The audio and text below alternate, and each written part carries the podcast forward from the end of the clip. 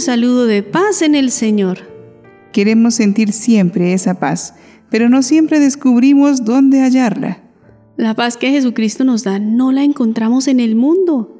Por ello, cada vez que nos encontramos con Jesucristo en su palabra, en los sacramentos, en la caridad, vamos bebiendo de esa fuente de la paz. Así también lo hicieron los santos, que en medio de sus luchas se llenaron del amor de Dios y alimentaron su vida con su paz.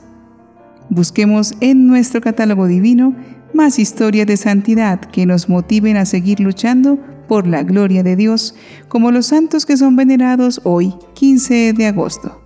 Recordamos la asunción de la Virgen María y también la advocación de Santa María del Alba. Se venera entre otros a San Alipio de Tagaste, obispo, San Alfredo de Hildesheim, obispo, San Estanislao de Kotska, religioso, y San Simpliciano de Milán, obispo.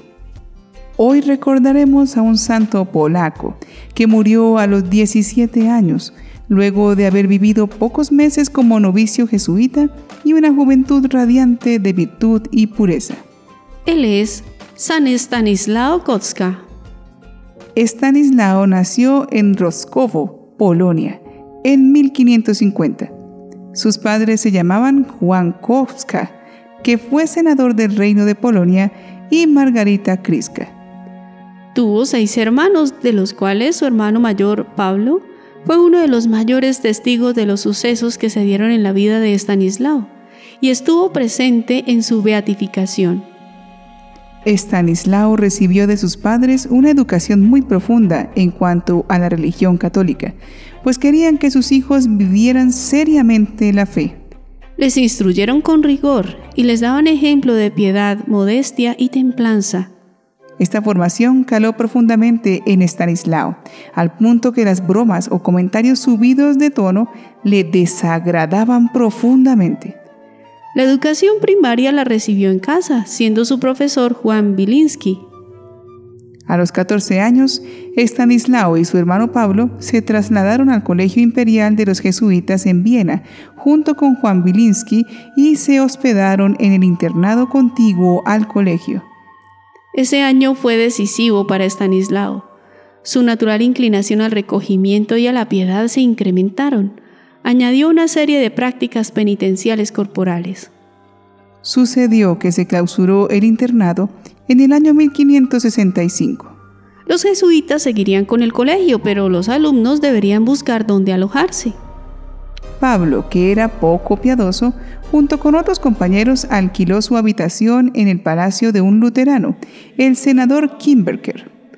No tardaron en comenzar los enfrentamientos entre Stanislao, que seguía fiel a su disciplina intelectual y religiosa, y el grupo de Pablo. En un principio trataron de disuadirlo de su conducta con palabras, pero poco a poco llegaron a las agresiones físicas. Cierto día, Stanislao enfermó gravemente y deseaba recibir los últimos sacramentos. Pero el senador Kimberker se opuso a que un sacerdote católico entrara a su casa con el viático, y Stanislao, desesperado, recurre a Santa Bárbara, patrona de la buena muerte. Según el relato de San Stanislao, la santa lo visitó en compañía de dos ángeles, recibiendo el viático de manos de la mismísima santa. Una noche en que se encontraba algo mejor, vio entrar a la Virgen María con el niño Jesús, al que deposita amorosamente en los brazos de Stanislao. La Virgen le dijo, Ya estás completamente sano. Nuestra voluntad es que entres cuanto antes en la compañía de mi Hijo Jesús. Al amanecer, el preceptor Belinsky y más tarde los médicos comprobaron que el peligro de muerte había desaparecido.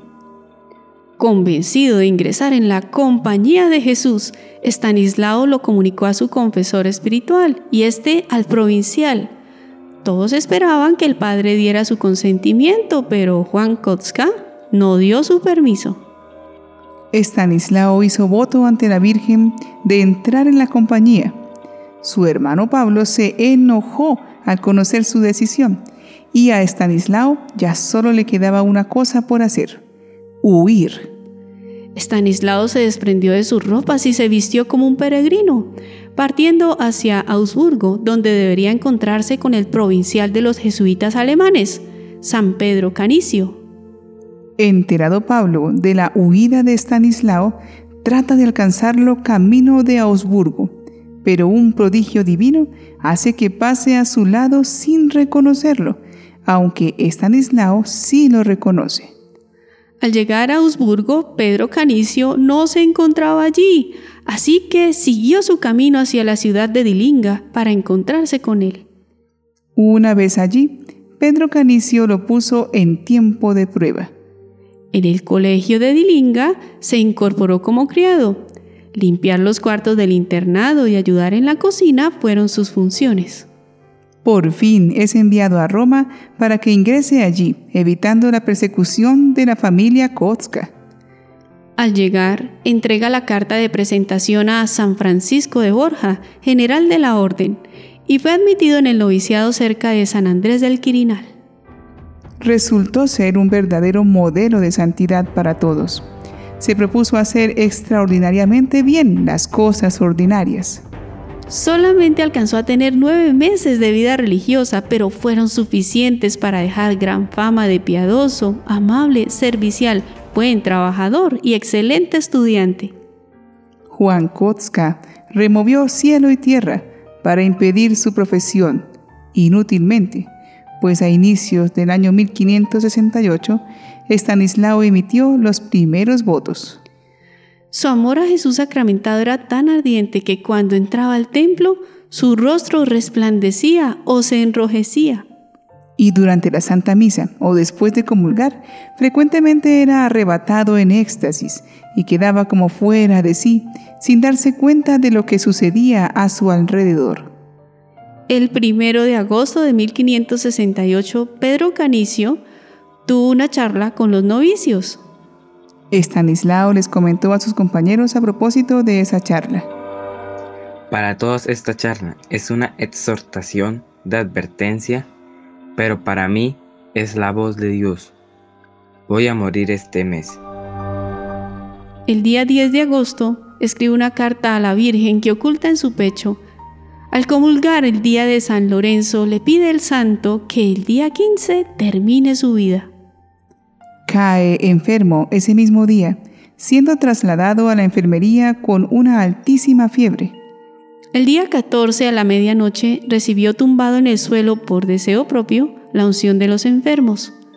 Una luz iluminó su rostro. Se puso a rezar observando a los presentes. El maestro de novicios se acercó a Stanislao y éste le relató su visión. La Virgen, acompañada de un coro de vírgenes, viene para llevárselo al cielo en el día de la Asunción. Falleció a las tres y cuarto de la madrugada con un rosario en la mano y en la otra una vela encendida, símbolo del amor a la Virgen y de su fe. De modo espontáneo se propagó su culto y los relatos, elogiando sus virtudes. Pablo Kotska llega a Roma ignorante de la muerte de su hermano, queriendo llevárselo a Polonia. Al enterarse de lo sucedido, se conmueve interiormente y comienza su conversión. Oremos con fe al Santo Patrono de los Novicios.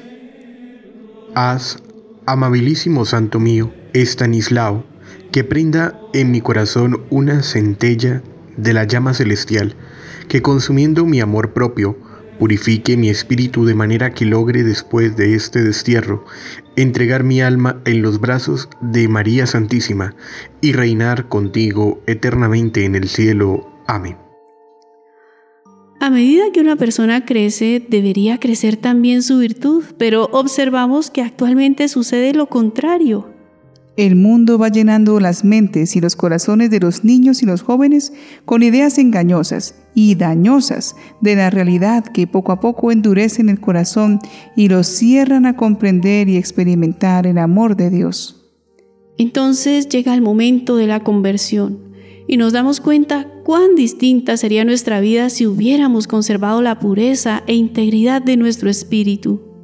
Solo queda entonces abandonarse a la misericordia del amor de Dios y dejar que el Señor restaure la inocencia perdida. No es imposible para Dios, pero reconozcamos que al valorar más la virtud y la rectitud de vida, sufriríamos menos. Oremos para que muchos jóvenes y niños puedan como Estanislao mantener la pureza de su alma y que los que se han alejado de Dios puedan regresar al camino de la paz y la salvación. San Estanislao Kotska, ruega por nosotros.